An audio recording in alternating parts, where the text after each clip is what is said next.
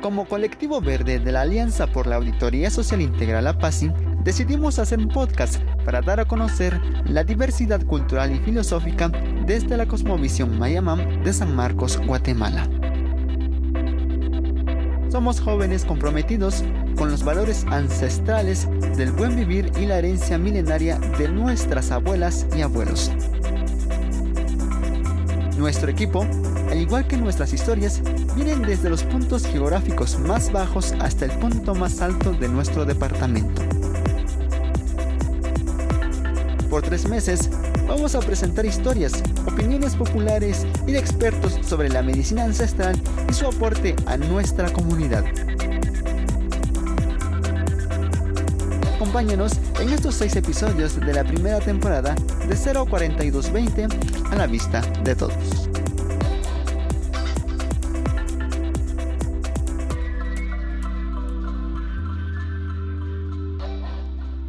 Bienvenidos a De 04220 a la vista de todos. Les saluda Susan Orozco. Es un gusto volvernos a encontrar en el segundo episodio de nuestra primera temporada. También nos acompaña Osbe García. Es un gusto estar con ustedes en un nuevo episodio más.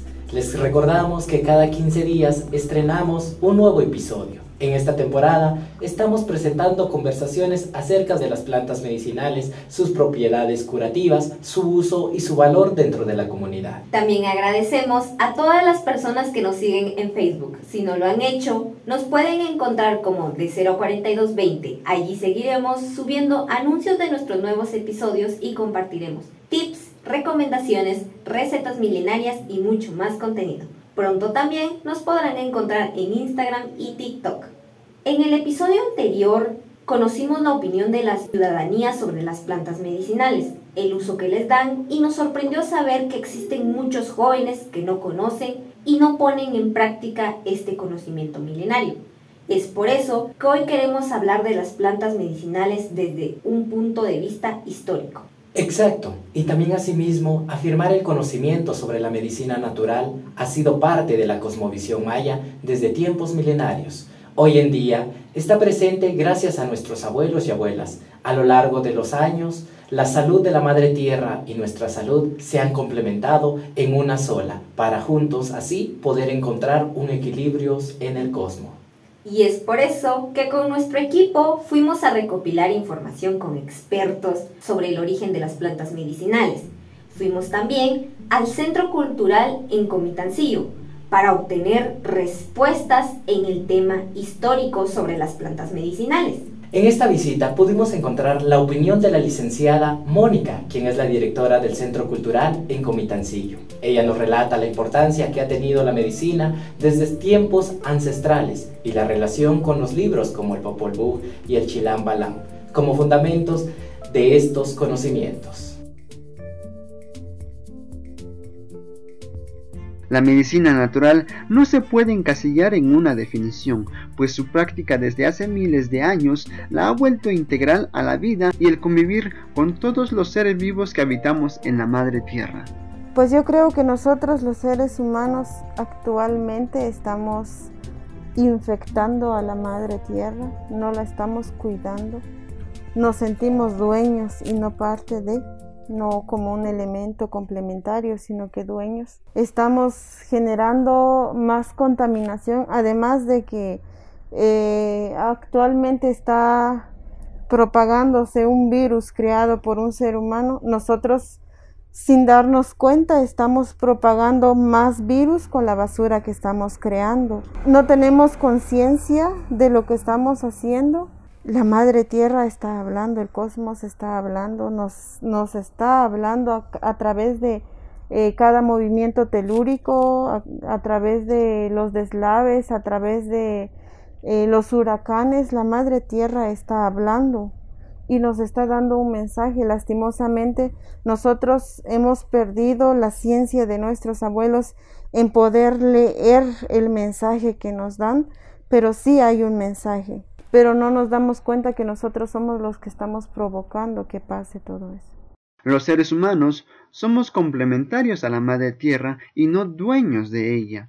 Los textos sagrados mayas como el Popol Vuh, el Chilam Balam y el Rabinalachi nos recuerdan que los humanos compartimos una conexión espiritual y física de la tierra. Se dice que nosotros los seres humanos somos creados de maíz y pues somos de maíz. Yo considero que la relación mutua que tenemos es que no existe ningún ser humano que no pueda consumir una tortilla o un tamalito en un solo día. todos consumimos el maíz. Eh, la relación también es que eh, nosotros los seres humanos, cada etnia tiene, tiene el color, digamos, del sagrado maíz. También se representa el sagrado maíz en, en el mismo ser humano a través del cabello, a través de la piel, a través de los huesos, de la sangre.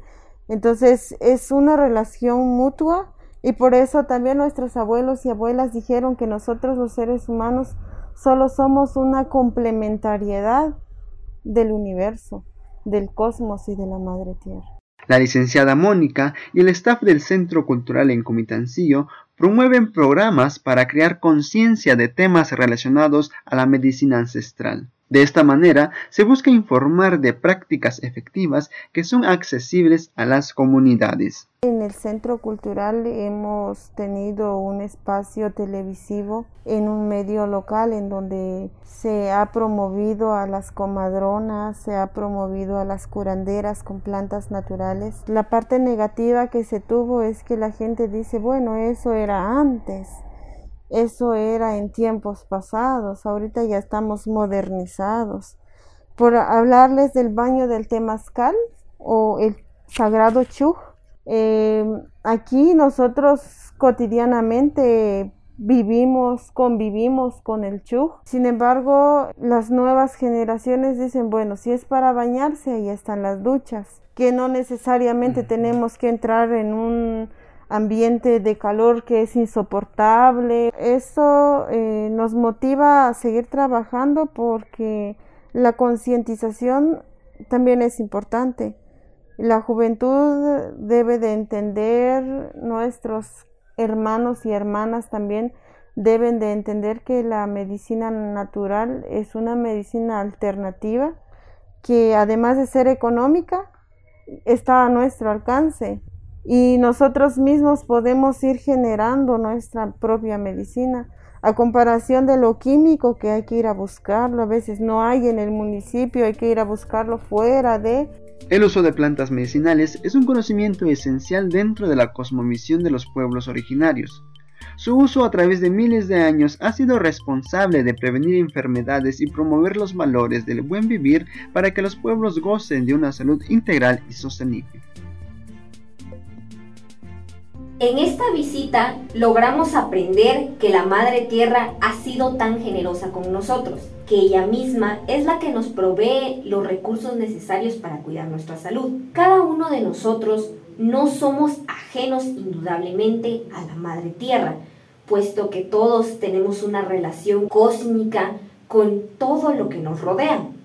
Y no solo es esto, Susan, sino también estos conocimientos ancestrales y milenarios fueron transmitidos por nuestros abuelos. Son los que nos permiten hoy en día aprovechar todo lo que la naturaleza nos regala. Los textos sagrados nos dan pautas de que nuestro espíritu y alma están en constante conexión con la Madre Tierra.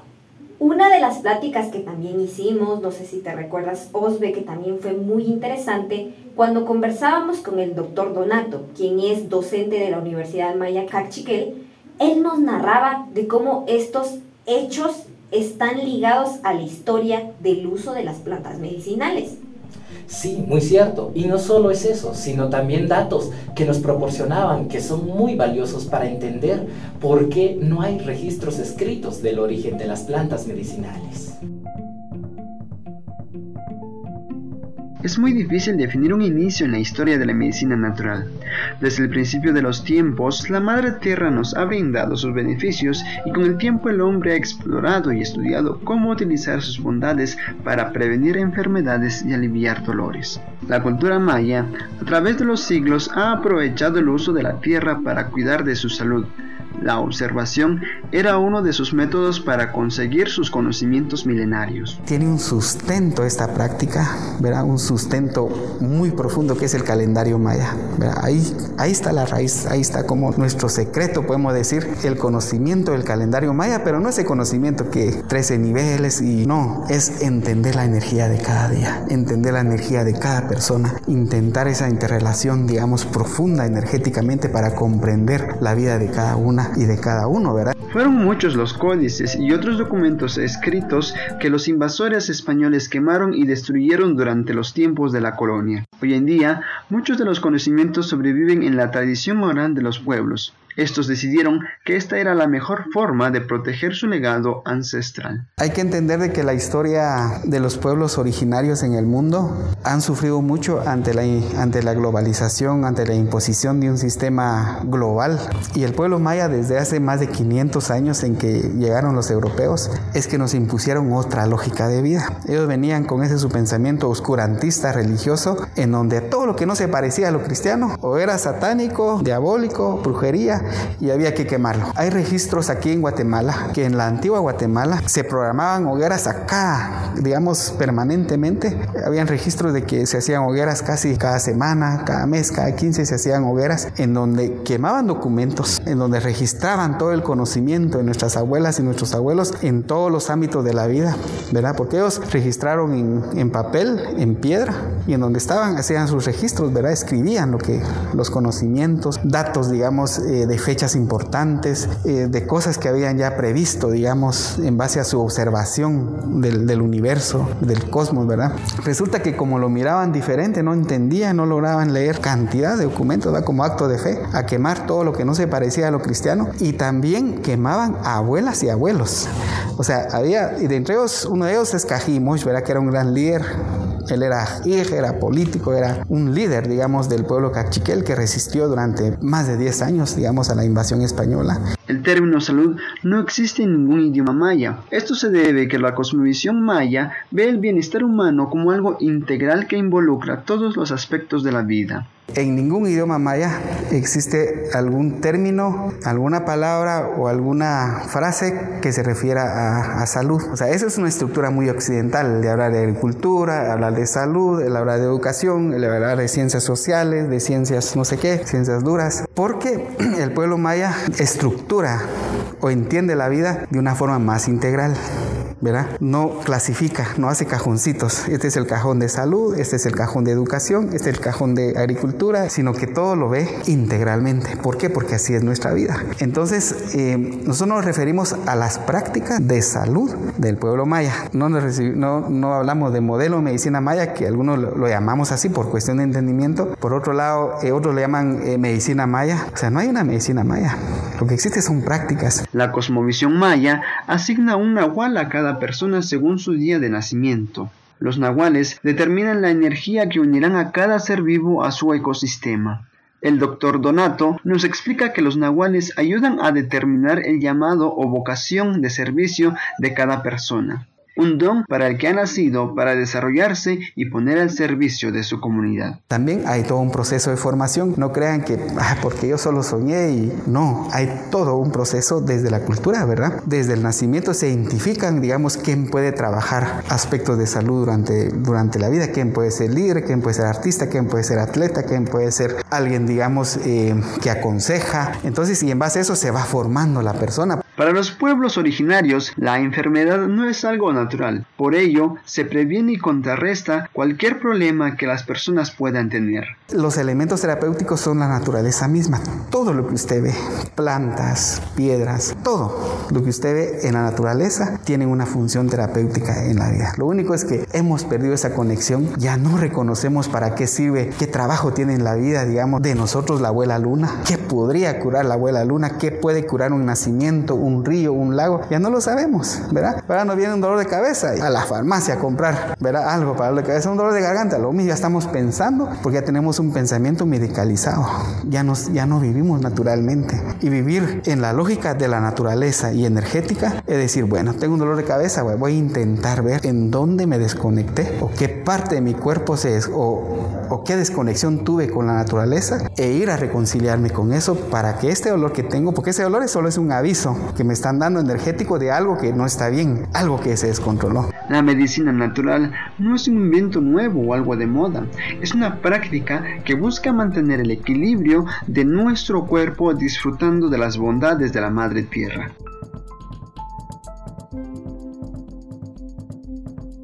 Al escuchar esto, Susa, es bueno conocer estos datos importantes sobre la medicina natural, pero también nos trasladamos a un rinconcito de nuestro bello departamento, que es San Antonio Zacatepeques, pues ahí encontramos una de las importantes personas que trabaja mucho sobre la medicina dentro de la cosmovisión maya pues nos ayuda a entender el trabajo también y sobre todo nos cuenta la historia también de esta persona. Ella es la hermana Clara, una mujer que desde sus 17 años ha trabajado como comadrona, ayudando en partos a las mujeres de su comunidad y municipio. Claro, pues realmente la hermana Clara es un ejemplo para muchas personas y en sí también para muchas mujeres, pues es muy interesante el trabajo que ella hace y cómo es que ella prácticamente ha dedicado su vida entera a este don que la vida le dio, que Dios le dio. Y esto misma nos lo decía ella, que, que su trabajo lo define como un don. Y también hemos aprendido que dentro de la cosmovisión maya, este mismo don está definido por un nahual. Y eso nos lo explicaba el doctor Donato. Y por esto mismo, a continuación, vamos a escuchar las experiencias de la hermana Clara, quien ha dedicado su vida entera a transmitir y utilizar los conocimientos ancestrales para el bien de las comunidades. Para las culturas mayas, el nahual es el propósito de cada persona que tiene en esa tierra, su conexión con las energías y para todo lo que se prepara en la vida una vez que se le conoce.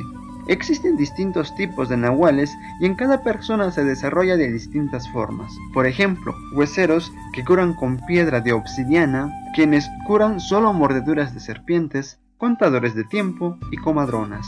En San Antonio vive la hermana Clara que desde hace 40 años ejerce como comadrona en su comunidad y en distintos municipios del departamento de San Marcos. Todo empieza en su embarazo cuando tuvo que ayudarse con cuidados de la medicina natural.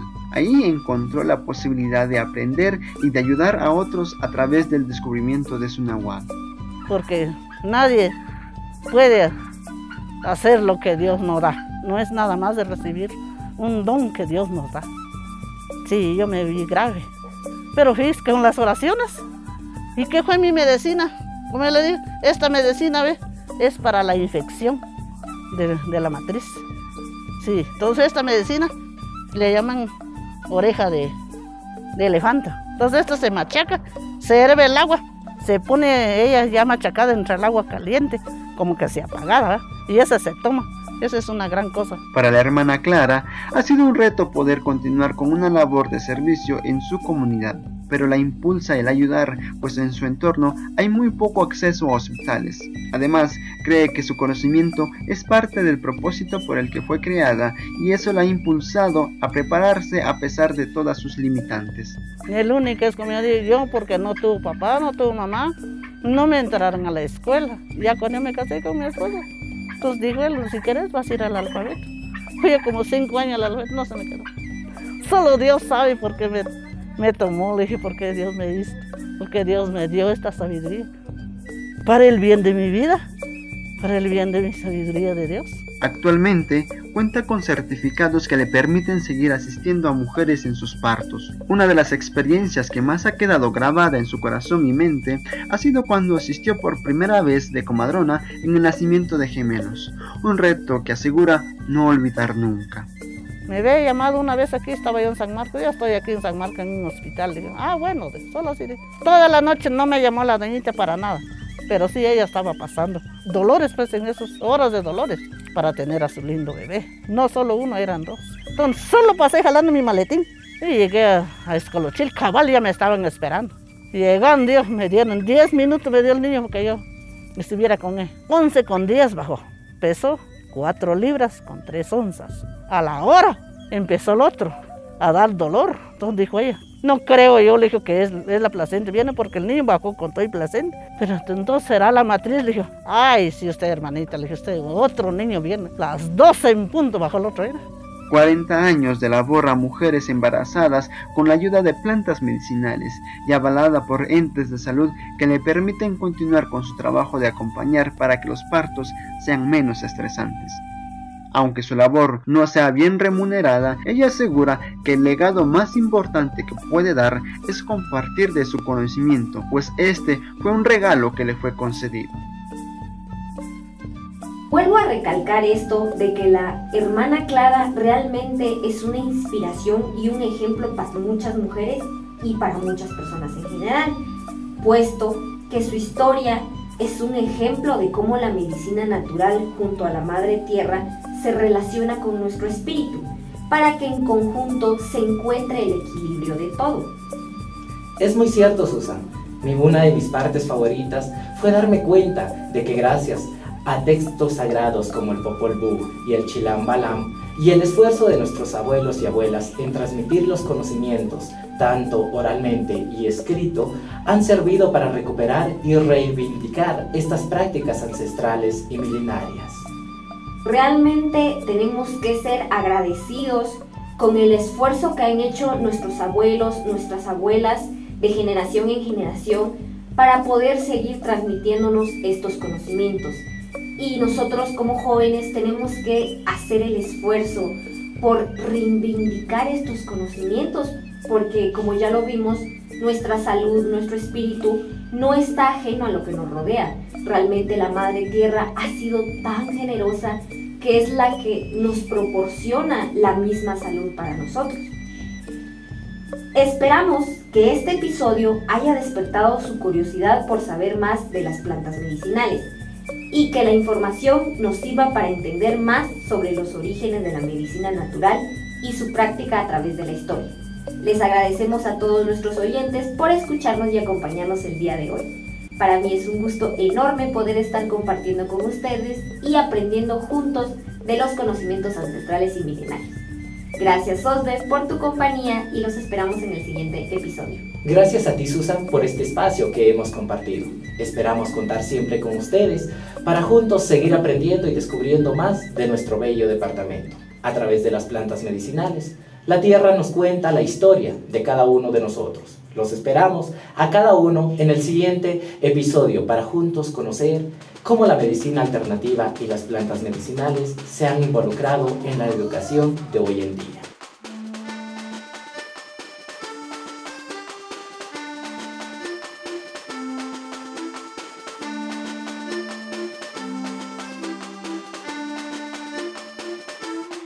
De 04220 llega a ustedes gracias a la colaboración de Broderick Dele, Pastoral de la Tierra San Marcos y la Alianza por la Auditoría Social Integral APASI.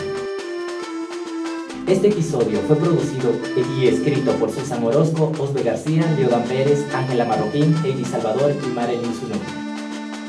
Reportajes de Leodan Pérez, Melissa Arriaga y Leonardo Estal. Diseño y edición de sonido por Raquel Viteri y Ricardo Salinas. Música de Javelin y Lobo Loco. Arte y diseño de imagen, Maquiver López, Edgar Jiménez, Evelyn Balzán, Sergio Roblero, Liliana Velázquez, Norma Tomás y Grexi González. Agradecemos el asesoramiento de Raquel Viteri y Ricardo Salinas del Comité Central Menonita y Freddy Fuentes de Pastoral de la Tierra. De 04220 es un podcast del colectivo verde Apasi y cuenta historias de la madre tierra y los pueblos originarios de San Marcos, Guatemala. Publicamos nuevos episodios cada dos semanas. Para más contenido, búscanos en Facebook como de 04220. Somos Susan Orozco y Osbe García. Gracias por escucharnos.